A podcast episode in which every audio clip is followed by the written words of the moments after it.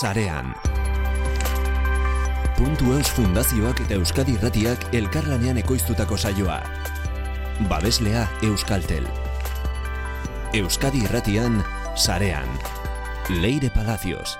Ongetorriak zarean era.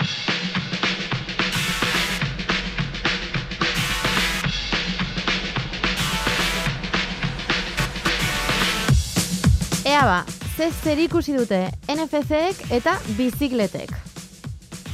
Guk ere ez dakigu, egoitz lizazok azaldu beharko digu. Errealitate areagotua aizialdian erabiltzeko baino lan handiagoa ere bada. Horrela ziren mungiako beitzu enpresako kideak. Eta gaur egun, formakuntzak eta irudi, iruditu daitezken edo irudimenak sortu ditazken eszenario guztietan lan egiteko kapazak dira. Teknikan, Mikel Olazabal, Leire Palacios naiz, azteragoaz. Sarean.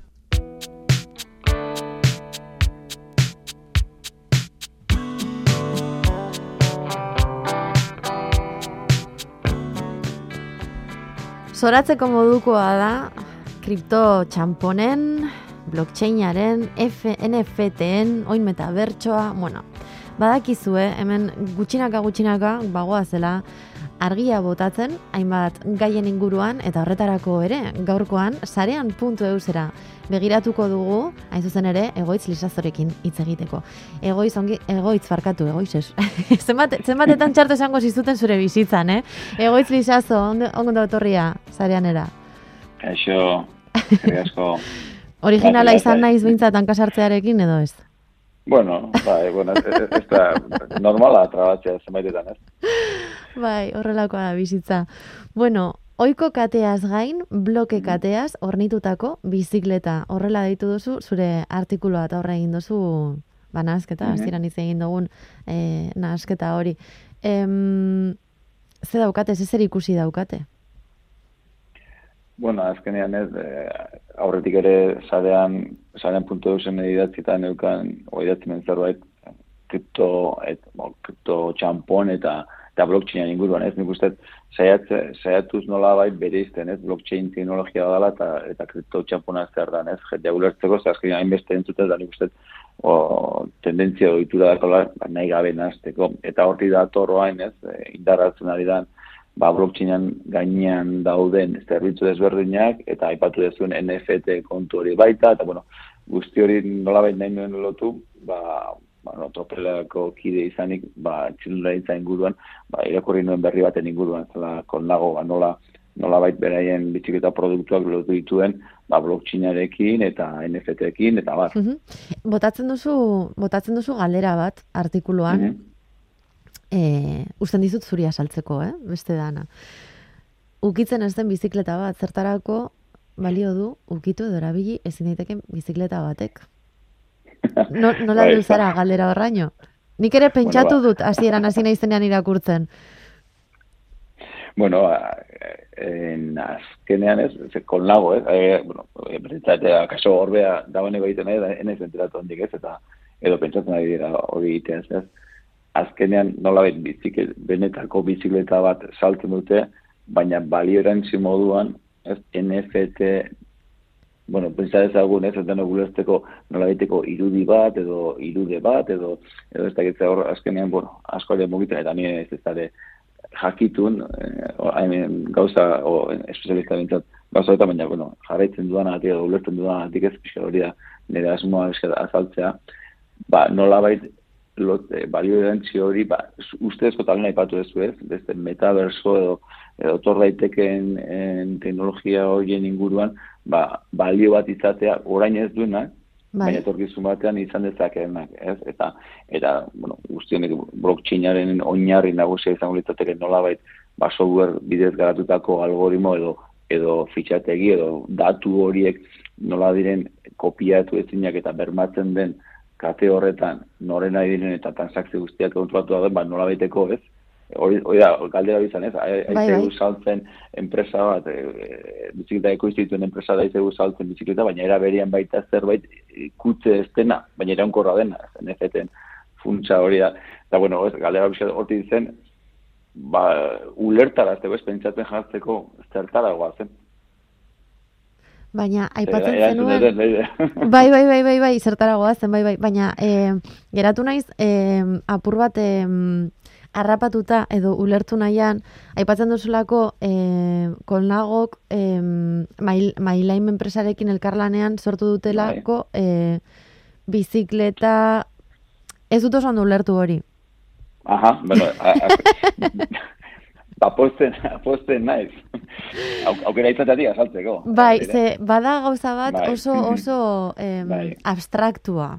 Vale, vale. Eta hori lurrera, lurrera ekartzeko nola heltzen zara eh, aipatzera hori ukitzen ez den bizikleta bat zertarako balio du edo erabili ezin, ez, erabili ezin duzun bizikleta batek, ez? Vale. nola heldu dira hau sortzera eta zetekin ateratzen ari dira honengatik, baina zertaz ari gara zehazki? Vale, ari gara hitz egiten azkenean kasu honetan berri ere marka aipatzen jarretu erre, bueno, e, bizikleta ekoizle etxe batek ez, ekoizle bai. ditu e, denboran zer, urtetan zea segureski, e, bizikleta batzuk, ezta? Uh Teknologia berri honen inguruan, aldatetik, eta bueno, nik uste ez, orain goz behintzat, bueno, ez da izin bat egin zabalduko den, baina orain goz, ez zinko litzateke, hori diruditzen, e, zentzolu, izango lukeni bizikleta guzti e, blockchainaren bidez, nola bet, noleteko jarrepen hori publiko hori e, ziurtatzea, baina etorriko, etorriko dela dirudi. Bai. Zan nahi duena aldatetik handa, erosten dugunean, bizikletak konkretu hau, nolait mailain, da enpresa bat, Italian da baita, eta blockchainarekin lanean da bilena, nolabait ziurtatzen dugu biziketa hori guria dela. Mm -hmm. vale, hor da balio, balio bat, e, ba, blockchainaren balio bat eh, ematen diguna, ez, alegia, ez dut behar notaritza da joan beharrik esateko ziurtatzeko bizikleta hau nire den, ez gaur egun ez etxe erosten dugu nire da, da guztiok nolait notaritzan e, sinatzen dugu, ba, nolait daudelako gorretzen dilako paperean eta ziurtatzen digutela jabetza hori gurea dela.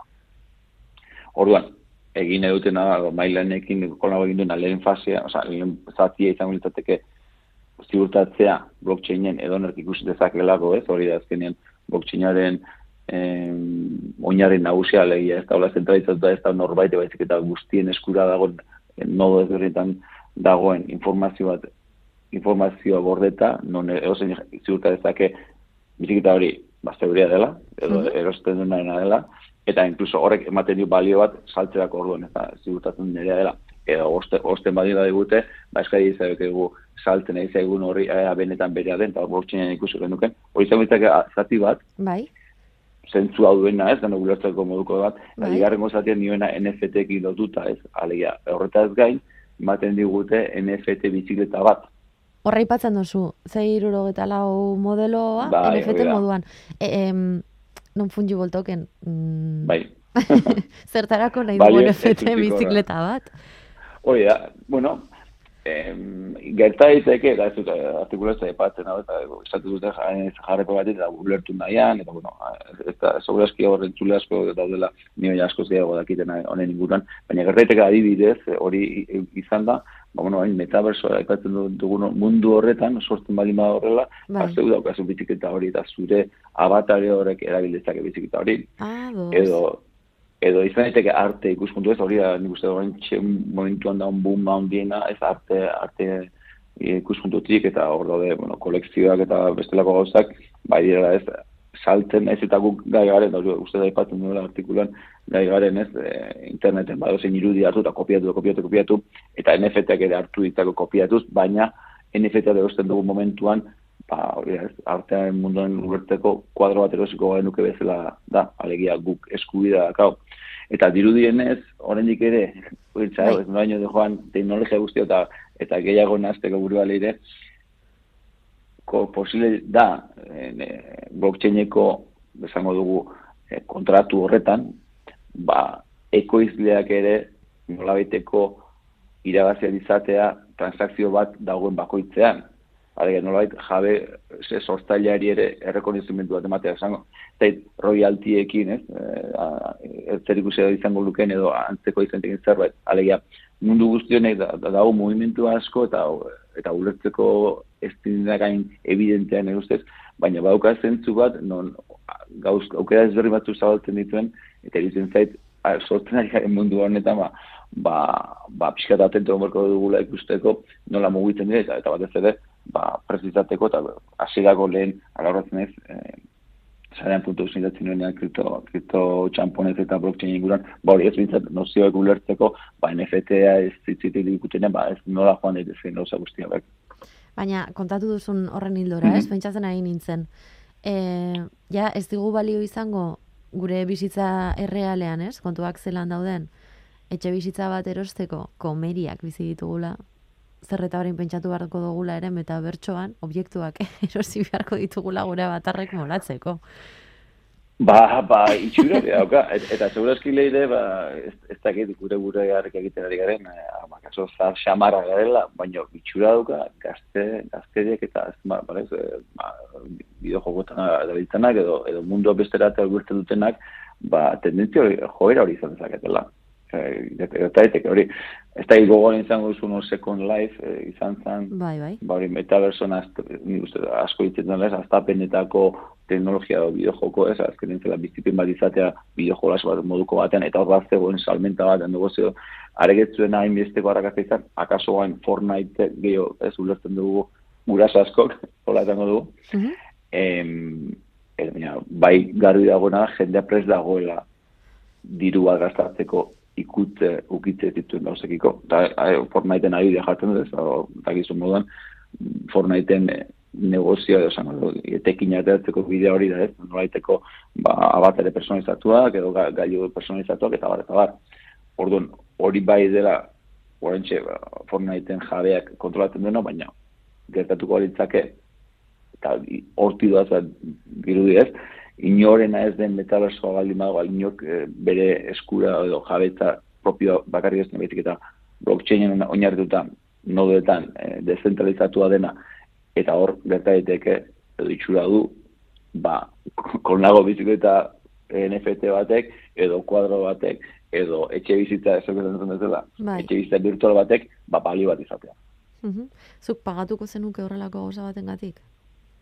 Jo, eh, ba ez da, ez, esan da, e, oraintxe momentu honetan, ez, baina, baina ez dakik, ze, ze jore hartuko duen hone guztiak, e, ez genuen pentsatzen, e, telelanak olako indar hartuko zukenik eta eta egun ez pandemia baten ondoria eta teknologia albidatu delako telelanak eta indarria hartzen hartzen hartzen dira eta horre kontekstu hortan ere pentsatzen ari da jende asko. Ba yeah. metaverso honek ere e, izan dezakela beraz pentsa ez, ba, Abiantarte batean geroz eta normalago ikusiko ditugula, hori da, hori zora mena iruditzen zizkegun praktika hau. Hori da, hori leire bere hori ez, petxatzen genuen posi izango ditzatekela musika entzuteatik errenta moduko bat horrentzea, gehiaz, gehiaz, ze egiten duen, ni, kontuz berdin eta zari gara, kontuz berdin eta zari gara, ez, ze txerrindularitza gustatzen zaizuen hoi, gustatzen zaizu ez, hori ikustea eta hori praktikatzea.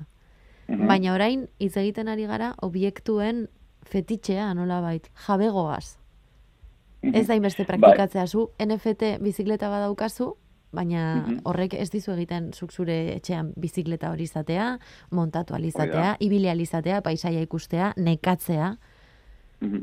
Ez, hori, eh, lehena epatzen ez, bi, bi, bi maila, entzan bibliotek adatikan, Oina, aipatzen izan ez, NFT hori bastakit zenbat ez, batzuk izango dira ba, metaverso hortan parte izango dienak eta bai zentzu ikusko diotenak egun egun ba kaso ibiltzen zirenak incluso bizikletan ba konago bizikleta NFT bat erostera ausartuko dienak edo nahi dutenak baina ez nu ez nuke alde batera dutzi nahi beste zatia alegia blockchaina berak ere albidatzen duela mundu errealean nolabait zure jabe gori ere ziurtatzera Aipatzen nuen ez mailanekin egin duen ekadarlan honetan konnagok ba, ziurtatzea, edo zein momentutan, ze, ze jabe izan dituen itxiketa horrek, edo zein transakzioetarako eta ziurtatzeko zeurea dela. Beraz, blockchainak oraindik ere ba, ba gauza askotarako balidurra erakutsi nahi duen eta bueno ba NFT indartzen indartzen diren honetan ere ba, ba horrekin ere lotu.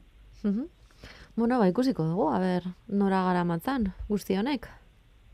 Ba, bai, bintzat, en, zidara handiko mundua, eta, eta dio dana ez, bintzat, gustatuko litzaidak edo, edo inguruan ez, bai, sarea puntu sarea puntu duzen, e, irako, demora pasatu dutenek irakusten, eta, eta irratxe entzuten dutenak, ba, nola beteko, e, ez da guztan minimoa, ez honen inguruan izatea, ze askotan, ez, ezakintasunak atzera eramaten gaitu, eta bildur horrek gatik ez gara jabetzen, ere gertatzen, eta batez mm -hmm. ez, guraso izanik, ba, ba ardura puntu da izan barko genuke, ze, seguru gure seme alabak, ba, guk uste duna baino normaltasuna handiago ez izango dutela aldaketa guztiago. Beraientzat normala izango delako. Ez normaltasun gehiagorek. Guretzat izango da normaltasun ez bizitzea, ez? Baina beraientzat originala. Hori da. Ai, ama, datorkiguna gainera. Eskerrik asko egoitz lizazo. Placer bat. Gero arte. Ondo segi.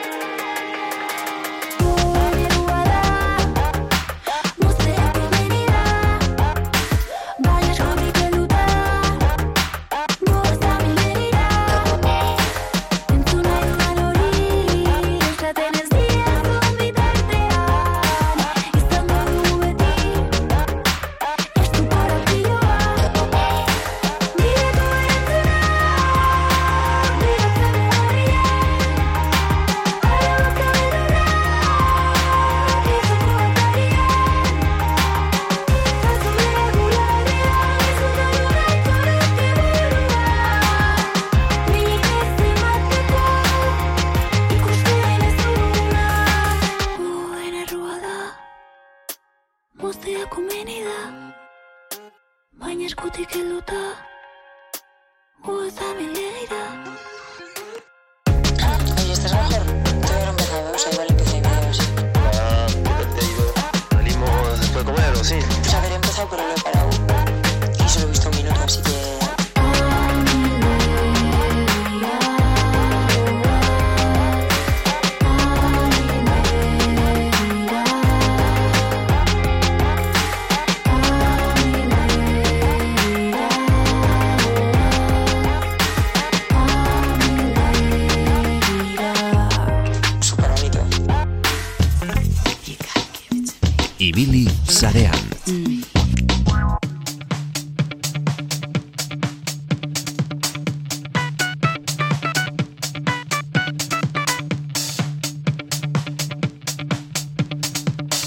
Errealitate areagotuak amaik aplikazio ditu, ezagunenak, akaso, aizialdiari lotutakoak. Baina, azken finean, Wittgensteinek esan legez, irudikatu daiteken orok du existitzea. Errealitateak irudikatzeko sortu zuten beitzu. Enpresako endika larrazabal gurekin zareanen. Kaixo, endika... Kaixo.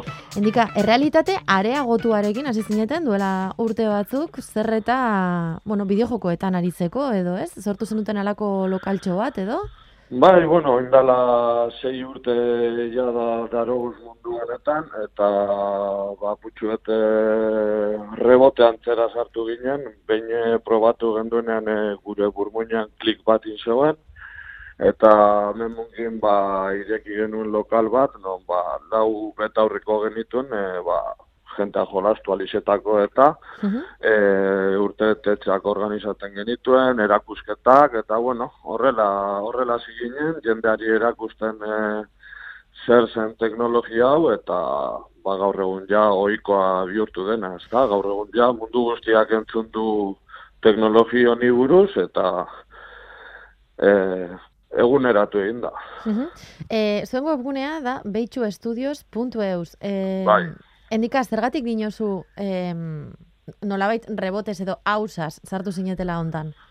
Bueno, ba, gu azkenean e, gure teknologi maila ba, e, normala zen, baina e, bideojokoak pilo bat gustatzen zitzaizkigun, denpora hartan, e, asko jolastu, jolasten genuen bideojokoatara, eta joan ginen, ba, e, Bilbon e, organizatzen zen e, feri batera eta berton probatu genuen lehenengo biderrez e, eta etxo ba, jolastu genuen eskupilotara realitatea gotuan. Eta zelako, zelako esperientzia? Hombre, ba, imaginatu, lehenengo biderrez e, probatzen duzuna nolako teknologia berri bat, ba, burmuinak e, zeu zerra sentitzen dugu ez da eta horregatik dinotzut, e, ba, klik bat inzeuela gure burmuinean, flipatuta eratu ginen, eta e, bueltako bidean, ba, ginen pentsaten, zetarako erabili zen teknologia hau, eta horrela sortu zen, betxu. Bizaret ez da? E... Bai, gu garabi, jurgitani, eta gero daukagu, ba, gure ekipo teknikoa.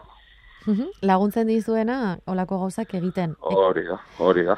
Endika, baina nola kontratu zineten, beste hainbat gauza egiteko aukera ere bazten utela. Osa, zuek asten zarete eskupilotara jolasten, nola bait, olako joku batean arreta ematen dizuena, eta ikusten duzue, aizialdierako aukera ere badagoela. Baina gaur egun behitzuk beste amaika gauza egiten ditu. Bai, ba, ondo esan duzun moduen, e, aizialdirako eta bideo jokatarako erabiltzen hasi ginen, gauza probatzen, eta purka-purka, ba, ba, edukiak sortzen e, hasi ginen. E, de hecho, lehenengo, lehenengo egin genuen proiektua, ba, niri etxea berriztatu zidan e, bezeroa izan zen. Uh konstrukzio mundurako izan zen, eta reformak realitate virtualean egin elizetako aplikazio bat zen, ezta? Bai. Gero hortik salto egin genuen eh, formakuntza mundurako, makina industrial bat erabiltzeko realitate virtualean, eta ba, horrela beste hainbeste ba, gurpildu norkian ibiltzeko aplikazio bat, aputxu bet ba, kontxintziazio mundua sartzeko, e, sindrome dun jendarekin ere lan egin dugu, osea, aputxuet, ba, palu guztiek ikutu dugu, ikusteko zera bilera izan aldituen, ez da? Zein da? Baina, egitan, parkatu. Eh, bai, bai, esan. Nik esaten dodana da, limitea dala zure imaginazioa. Mundu honetan limitea da zure imaginazioa. Edo zer egin daiteke. Hori galdetu behar nizun, ze azken batean zuek etzarete honetan adituak, ez? Ez, gu... Juan ikasten. Hori da, hori da, kauen hau autoformakuntza bat izan da, e, ba, indala zei urte, e, zegoen honi buruzko hainbeste informazio edo ikasketarik, orain ja ikasketak existitzen dira, mundu virtualak eta eraikitzeko, bai hau indela zei urte, ba, zegoen olako formakuntzarik, orduen, Uhum. Ba, asko e, irakurtzen, albisteak, munduko albisteak eta ikusten, e, Hori galdetu behar Gure referentziak eh, estatu batzuetatik mm eta txinatik eh, etortzen ziren. Hori, hori, hori galdetu behar nizun, endika. Zein da zuen izpilua? Non begiratzen zarete?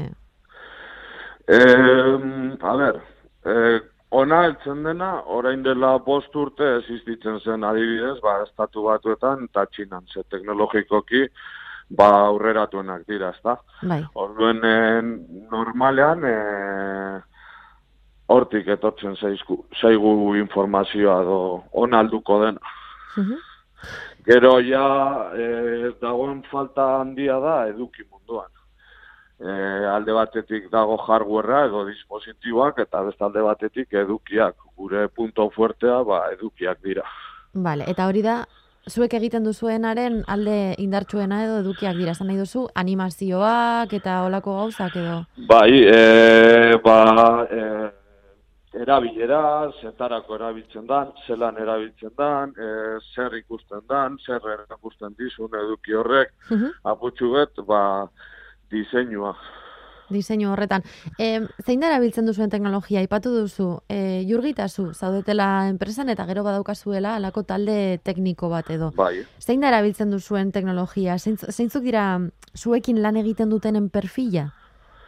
Ba, normalean bi multxo, o, bi multxo principal dauz, bai? Batetik dago arte, arte mundua, arte munduaren barruan, ba, errama asko daude, ezta? Ba, pertsonaiak egiten deuzena, e, iluminazioa egiten deuena, inkluso dau jentea bakarrik dedikatzen dena, ba, ilea egitera edo arropa egitera, ezta? Baina arte munduko partea. Bai. Eta gero, e, dago beste parte principal bat ez dena ikusten, baina e, artea bezain garrantzitsua dena, da programazio partea. Mhm. Bai, aputxu, ba, gero funtzionalitateak eta egiten deusen partea. Akauen arte partea da gehien ikusten dana, baina erabilgarritasuna be e, oso garrantzitsua da. Eta hori egiten deu programazio taldeak. E, arte parteak ba, erabiltzen deuz e, diseinuko programak, izena dire ba, Blender, Maya eta lako aplikazioak, eta Bai. programadoreak erabiltzen direa, ba, adibidez Unity edo Unreal. Mhm. Direnak e, bideojoak atarako motoreak. Azkenean guk iten duguna da, principalmente bideojoko baten bezala. Baina, be, ba, e, auto bat gidatu edo zombiak hil, iten duguna da, ba, makina bat erabili alizetea edo Bai. e, hogei metrora, hogei metroko altueran lan egin izatea. Mhm. Endika, aurrera begira jartzen baldin bagara, non gustatuko litzaizueke egotea? Ze izan daiteke urrengoa? Hombre, ba, e, guk e, lana izateagaz e, konforme gauz, ez da? Baina, hortxe berton e, e, agian indartsuen gauden puntua da formakuntza, formakuntza munduan. Azkenan gure ustez e, realitate virtuala oso herramienta potentea da prozesu pedagogiko batean erabiltzeko eta ikasteko era putxuet optimizatzeko, ez da? E, hor ikusten dugu gure burua indartsuen, baina beti esaten dugun moduan, hau edo zertarako erabilian da, eta gure ideiak e, zeu zer erabilgarria egiteko dagoen lekuan egongo gara. Ados, eta lurrera ekartzen baldin badugu, zenbateko kostua du errealitateare egotuak? Zerbitzu hauek garestiak dira beste batzuekin konparatuta, em, kostatzen da, kostu handiko gauza bada, edo, A edo ber, beti- normalitatez bizi daitekena? Beti beti esaten duten moduen azkenan e, edukianen araberako e, baldintzapena da, ezta, e, kostua. Zuk, e, depende zelako eduki egiten dozun, oso handie bada, oso zabala bada, ba, obviamente, kostu gehiago deko, ezta. Mhm. Bai, azkenean da, diseinatu edo programatu egiten duen jendearen e, kostua. Ez da, besterik, zuk egiten baduzu proiektu labur bat lau personagaz, ba, kostu bateko, bai, egiten baduzu proiektu zabalago bat, ba, amabos personagaz, ba, obviamente, kostu handiagoa deko. Ja. Edukia ere, garatuagoa da. Mhm. E, egin daiteke realitate virtualean edukia e, 0 eurotan, Bai? edo gastatu aldozu, ba, nahi duzu guztia, obviamente. Mhm. Bueno, beraz, e, edo zeinak erabiltzeko modukoa izan daiteke? Bai, os, gaur egun, de hecho, mundu guztiak deko realitate virtuala boltsikoan, adibide errez bata, eh, ez dakit izena esan bat, baina YouTube bezalako plataforma baten sartzen zara, Bai. bilatzen duzu e, iru irurogeiko bideoak, eta jartzen duzu horrezkuman behan dau botoitxu bet, e, gafa batzun signoakaz, Mhm. eta e, dozin den datan erosten duzu solako bost euroko realitate virtualeko gafak, edo, de hecho, kartoiagaz eta bi lentegaz egin aldozutzean, Bai? jartzen duzu mugikorra begien aurrean eta realitate virtualean zauz. Mhm. Osa, eta horrek ez teko kosturik. Ez, ez, ez. Asko. Horregatik dinotzu, zuk adibidez erosi aldozu e, irureun da iruroi gradutan grabaten deuen e, kamera bat, eta horregaz realitate virtuala egin aldozu. Bai, bai. Bai, bai. Ikusten ari garenagatik, eh, ematen duena, baina horrezagoa izan daiteke ere.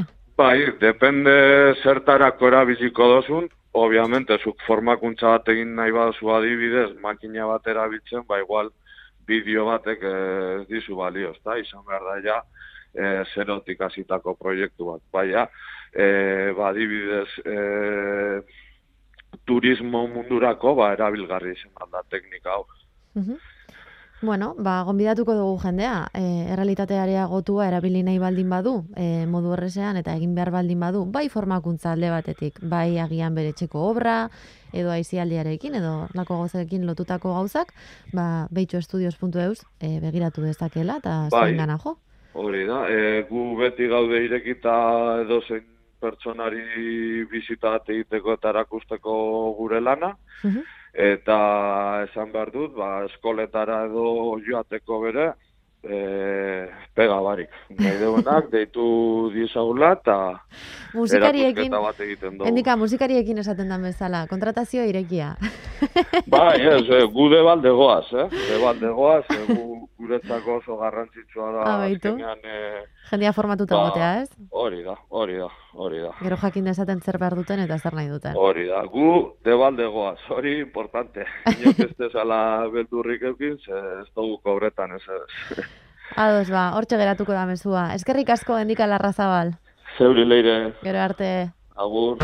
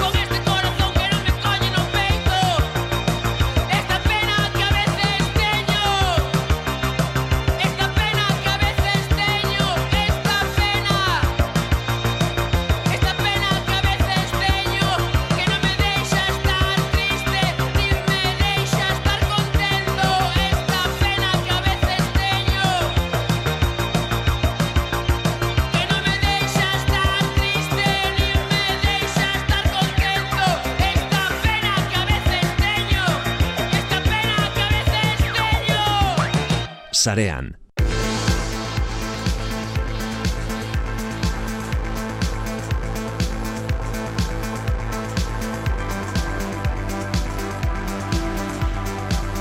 Xabi Unanu ongetorria zareanera. Kaixo leire. Gaur abatar bat bazina, zen nolako itxura izango zenuke? Ostras. Jo, ba, ez nahi sekula jarri pentsatzen nolako izango litzateken. Leku bakoitzen nola desberdinak diran, ba, ez dakit. A ber, pentsatzen jarritan nire sare sozialetan edo zer daukadan eginda, ba, bueno, ba, mutil bat jarriko nuke, eta buru soila ni bezalaxe, eta hortik aurrera, ba, ez dakit zaukere emango litzkidaken. Esan behar dut, nik gauza errealistak egiten ditut, eh? Bada Bai. espadare, bai. Errealitateari lotutako abatarra izango zenuke, edo emotikonoa, edo dana dalakoa. Nik uste bai, etzen ditzatekela mundu fantasiosotara joango nire gorputza diseinatzerako orduan. Baina nik uste jende asko beste gauzatzuk egiten dituela eta ez duela egia esaten horrelako lekuetan. Pentsatzen nahi nintzen, Years and Years, ez, telesaia. Bai, Zela lehenengo bai. kapitulotik, alabak, bueno, alaba bizi duen filtro baten atzetik, ez? Mundua. gero zibernetiko egiten da, eta implanteekin, eta bai, beste mundu zabal batean bizi dena, ez? Hori, eh, egira. Ez dugu nahi hori, ez? Edo bai. Telesaila oso ondo dago, baina bizitza errealerako beste gauza batzutan harreta jartzen badugu askoz ere hobeto. Hori gartzen da ja zaharrun otzen hasi garela. Bueno, badago hitz bat, ez? Vie joven esaten duten hortik, ez? Gaztelera esa- esaten da, eta bueno, horrekin geratu beharko gara, naiz eta sartu. Eta zergatik hitz egiten ari gara itxuraren inguruan. Bueno, az, lehenik eta behin esan behar dugu, hau guztia ez dela berria, e, abatarrak sortzarena, norberaren itxura interneten sortzarena ez da bat ere berria, bakarrik, ba, udazken honetan bertan, ba, bueno, ba, Facebookek izen aldatzera baki du, ba, atzean zituen arazo asko eskutatzeko, ein, ein batean. Baina, bueno, ba, bere diskurtsoa sartu digu, eta eros egin diogu, bai guk eta bai mundu guztiak orduan. Meta meta, meta, ber, meta sortu dute, eta meta bertsoa sortuko dutela esan dute. Egia esan gauzatzuk tapatzeko oso etorri zaie, eh? titular potenteak ematearekin, baina beno, esan behar daukagu, mundu zibernetiko batean e, biziko garela, eta hori kudeatu nahi du Facebook zenak orain meta zenak, ez? Baina metabertso bat baino gehiago gongo dira, ez? Bai, enpresa bakoitza berea sortuko du. Kontua da gero zer geratuko den da non geratuko garen hori ezin dula inork esan, ez? Mhm. Ez dut uste denak lotuta egongo direnik, interes asko egongo direlako tartean. Baina bueno, jendere izango digu, metabertso bat, unibertso bat internet barruan, bale. Hau ez da berria, mila diz esan dugu, bertan bizitza egitea, bale, haure ezaguna egiten zaigu, baina errealitatetik kanpo bizitza izango litzateke. Bertako, ba, beste mundu batean bizitzea, hau da, gurea alde batera utzi, eta bertan ba, gure idealak sortu, ez dakit, ba, utopia batean bizi, Mhm. osartuko ginateke. Distopian. Bai, eta hortik handator gaurko kontua. Zer noski, borlako gauza sortzen duzunean, zure gorputza interneten irudikatu nahi duzunean, nola sortzen duzu? Zer jartzen duzu bertan? Ze irizpide jarraitzen dituzu horrelako gauzat egiterako orduan. Zarena, izan nahi duzuna? Hori da. Nik esan dute, ze realitatera gerturatuko naizela eta gutxi gora berako itxura emango duela nirea, baina noski. Ikusi besterik ez dago, gaur egun Instagramen filtroekin zer gertatzen ari den, Era bat. Era bat jendeak aurpegia guztiz desitxuratzen du, gorputza desitxuratzen du, Photoshop zenbat aldiz erabili dugu, horrek zenbat Photoshop duen, ez? Errealitatea tapatu nahi dugu, beste gauza sortu nahi dugu, eta noski horrekin ere arazo asko sortzen dira, eta psikologo gau ondo jakingo dute baita ere, ez? E, jendeak errealitatean lortu nahi ez duena, sarean edo virtualean lortu nahi izaten duela kasu horretan, ez? Ezagutzen ditu pertsona batzuk, benetan, eh, aurpegia guztiz desitxuratzen dutela, filtroekin, zimur bat ez zaie ikusten, baina aurpegia borroso ikusten zaie. Hainbeste, hainbeste filtro jartzen dituzte aurpegian, Estiratuta, estiratuta, estiratu, eh? eta borroso jarrita difuminatuta, difuminatuta, difuminatuta, azkenean esaten duzu, ber, mantxa bazara. Era bat. Mantxa bazara, eta, Zaila da, eh? Zaila da. Zaila da rekonozitzea em, ze puntura arte gauza bat dan erreala, sare sozialetan ez, irue, irudiei, barkatu erreparatzen diagunean, hmm, eta are gehiago, zer baimentzen diogun gure buruari, eta zer ez. Nori baimentzen diozu filtroekin jolasean ibiltzea, eta nori ez. Mhm. Zein egiten zaizu arrotz filtroekin, da zein ez. Ze dadetik aurrera ibili daitezken filtroak, eta zein ez. Instagram. Instagram aipatu dugu, baina Instagrame bazituen e, txosten batzu bere barnean duela gutxi kaleratu zirenak, eta bertan aipatzen zen, zer nolako toxizitatea sortzen zuen Instagramek berak gazteengan, mundu faltsu bat erakusten zielako, hau da, filtros beterikoa, e, distopiez beteriko gauza batean, eta noski mundu horretan sartzerakoan, ba, beraien itxurere guztiz desitxuratzen zutela, ez? Gogan daukat, atera zutela ikerketa bat, oina aipatu dituzula paper batzuk eta, em, non esaten zuten, bueno, evidenten, evidentemente, kalkulatzen dute, zenbat publikazio egiten dituzun denbora jakin batean, ze pertsonekin harreman- harremantzen zara, zeinez Hori da. jakin dezakete norekin ligatzen ari zaren, da norekin ez e, maiztasunaren arabera, harreman bat apurtu denean, Baita ere, bai. horrelako gauzak. E, era berean, erabiltzen dituzun filtroen arabera, eta erabiltzen dituzun kolore nagusien arabera, animoaz ere badau, badakite. Noski, bai. Eta horrela ere antzeman dezakete e, suizidioarekiko joera izan dezaken izaera bat. Bai. Neri hau iruditu zitzaidan interesgarriena eta arriskutsuena. Bai, gauz asko konfunditu daitezkeelako, baina egia da, e, patroi batzu jarraitzen ditugu, la bizitzan honetan patroi batzu jarraitzen ditugu, eta patroi asko errepikatzen ari bezara, ba, aukera gehiago dituzu leku batzutan erortzeko eh, beste batzuetan baino. Orduan bai, posible da adibidez, e, duela gutxi TikTokeko paper batzuk eratera ziren, dena papera dira, eh? dena, Panamako paperak ematen. TikTok Papers. TikTok Papers, bertako algoritmoari buruz hitz egiten zutenak, en, eta dirudenagatik momentu honetan in, indar gehien duen algoritmo omen da TikTokena. Mhm. Oso e, klik gutxitan edo swipe up gutxi batzuetan, kapaza da jakiteko zer nolako pertsona zaren eta zer gustu dituzun. E, zer nolako erabiltzailea zaren, diru ekartzen duzun, zerekin kontaktatzen duzun, baina benetan oso segundu gutxitan, oso swipe gutxi eginda informazio hori ateratzeko kapaz omen ziren, eta horrela gerturatzen dute bideoak ba, pertsona zehatzen gana, ez? Ikaragarria. Hori entzutarekin batera nik jaitxe egin nuen. Eta egia esan, segitu asmatzen du. Oso klik gutxitan, bueno, swipe gutxi batzuetan, irondik terminologia sartzea kosta egiten zait, bere asmatu zuen. Eta beste sare sozial batzuetan ikusten dituen publikazioak, ber, han ikusten hasi nintzen baita ere, bere Orduan, ba, bueno, ezagutzen gaituzte. Ikaragarria. Eta gorputzarekin lotuta, atera duzu ondoriorik? Bai, ba, arriskutxo izan litekeela, batez ere, zer, mm, zerrekin topatzen garen, ez, metabertso horretan.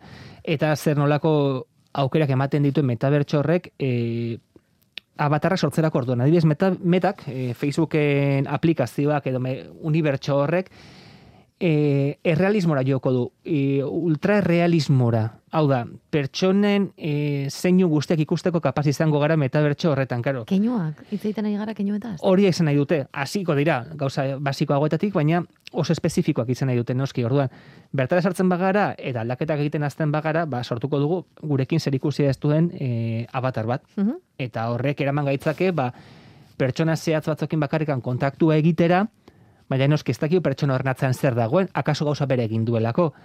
Orduan, hor, kontaktuen artean badago, arazo bat ikusteko norekin egoten z- zer duzun aurrean erreala den edo gezurra den. Bai. Adibidez, Ready Player One e, novelak eta pelikulan bertan ikusi daiteke, Bai. bertan ere metabertso bat dago. Oasis izenekoa, bertan bideojoko erraldoi batean sartzen da protagonista, eta bertan lagunak egiten ditu.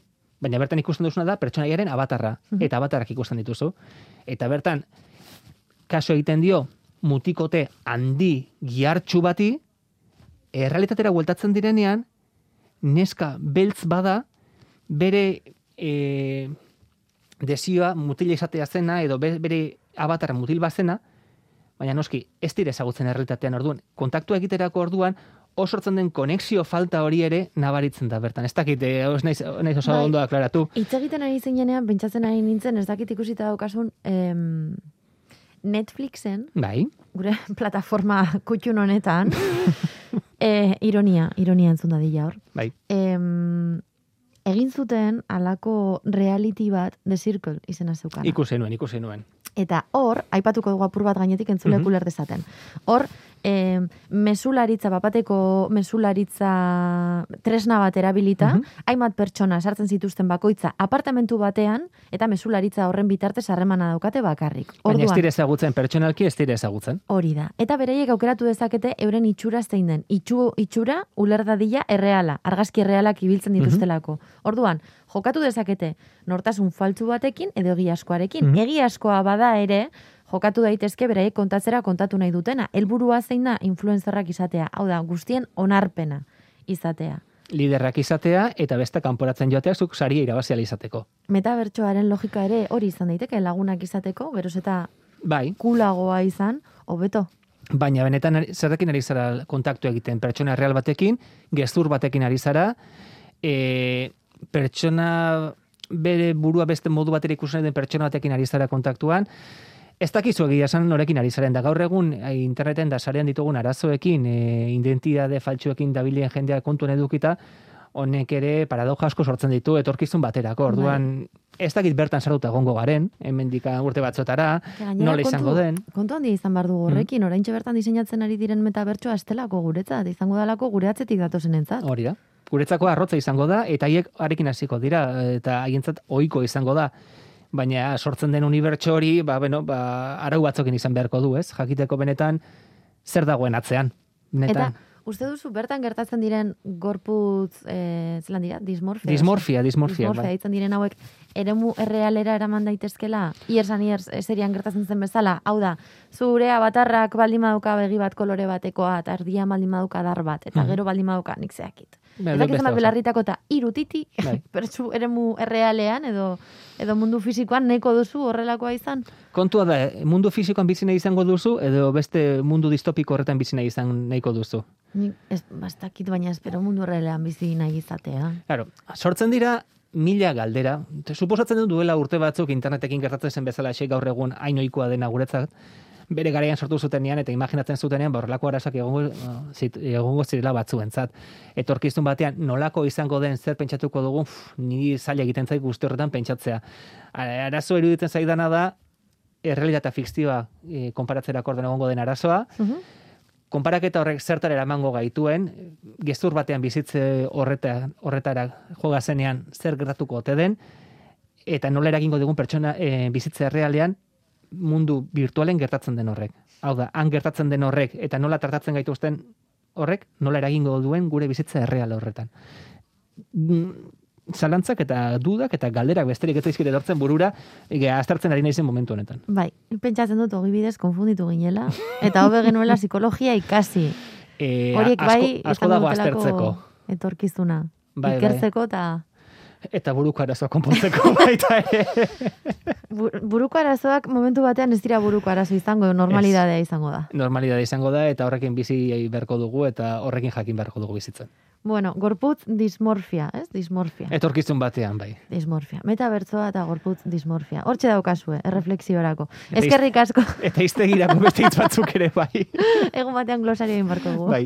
Eskerrik asko, Xabi Unanue. Agur leire.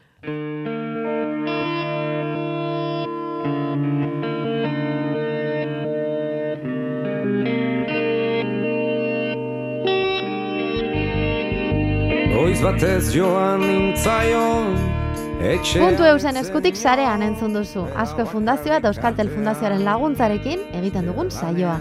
Saioak osorik nahieran, Spotify eta sarean puntu eus webgunean. Segurtasunez nabigatu eta atorren gura egun perfektua Egun zora garria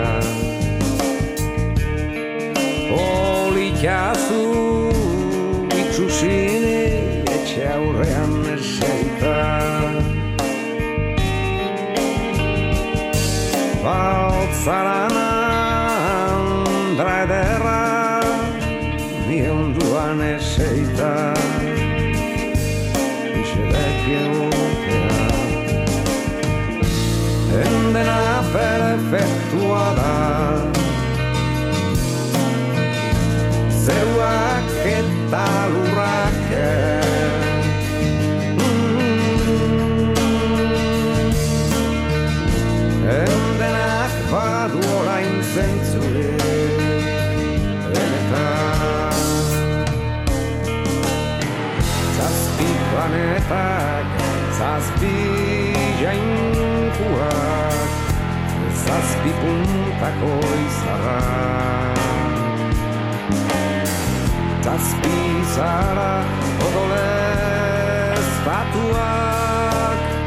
zazpi zeruak,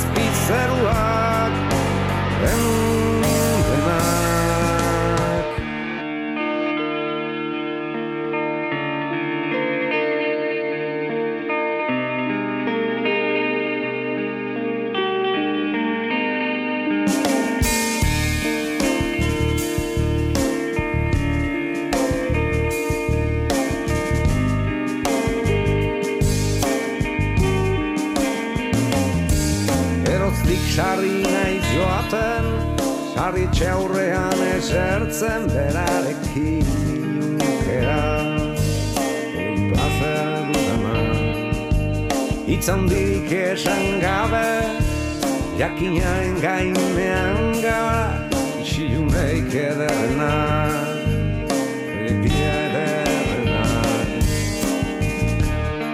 Politxazu itxusini etxe aurrean eserita Baotzara mandra ederra Nionduan eserita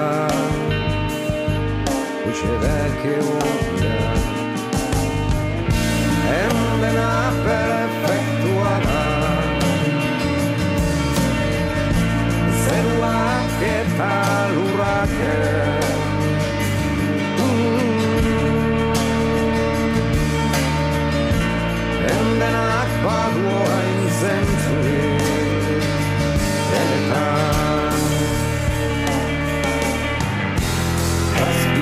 planetak, zazpi jainkuak Zazpi puntako izarrak Zazpizera odole estatuak Zazpizeruak den dena Zazpi planetak, zazpi Zazpi puntako izarrak.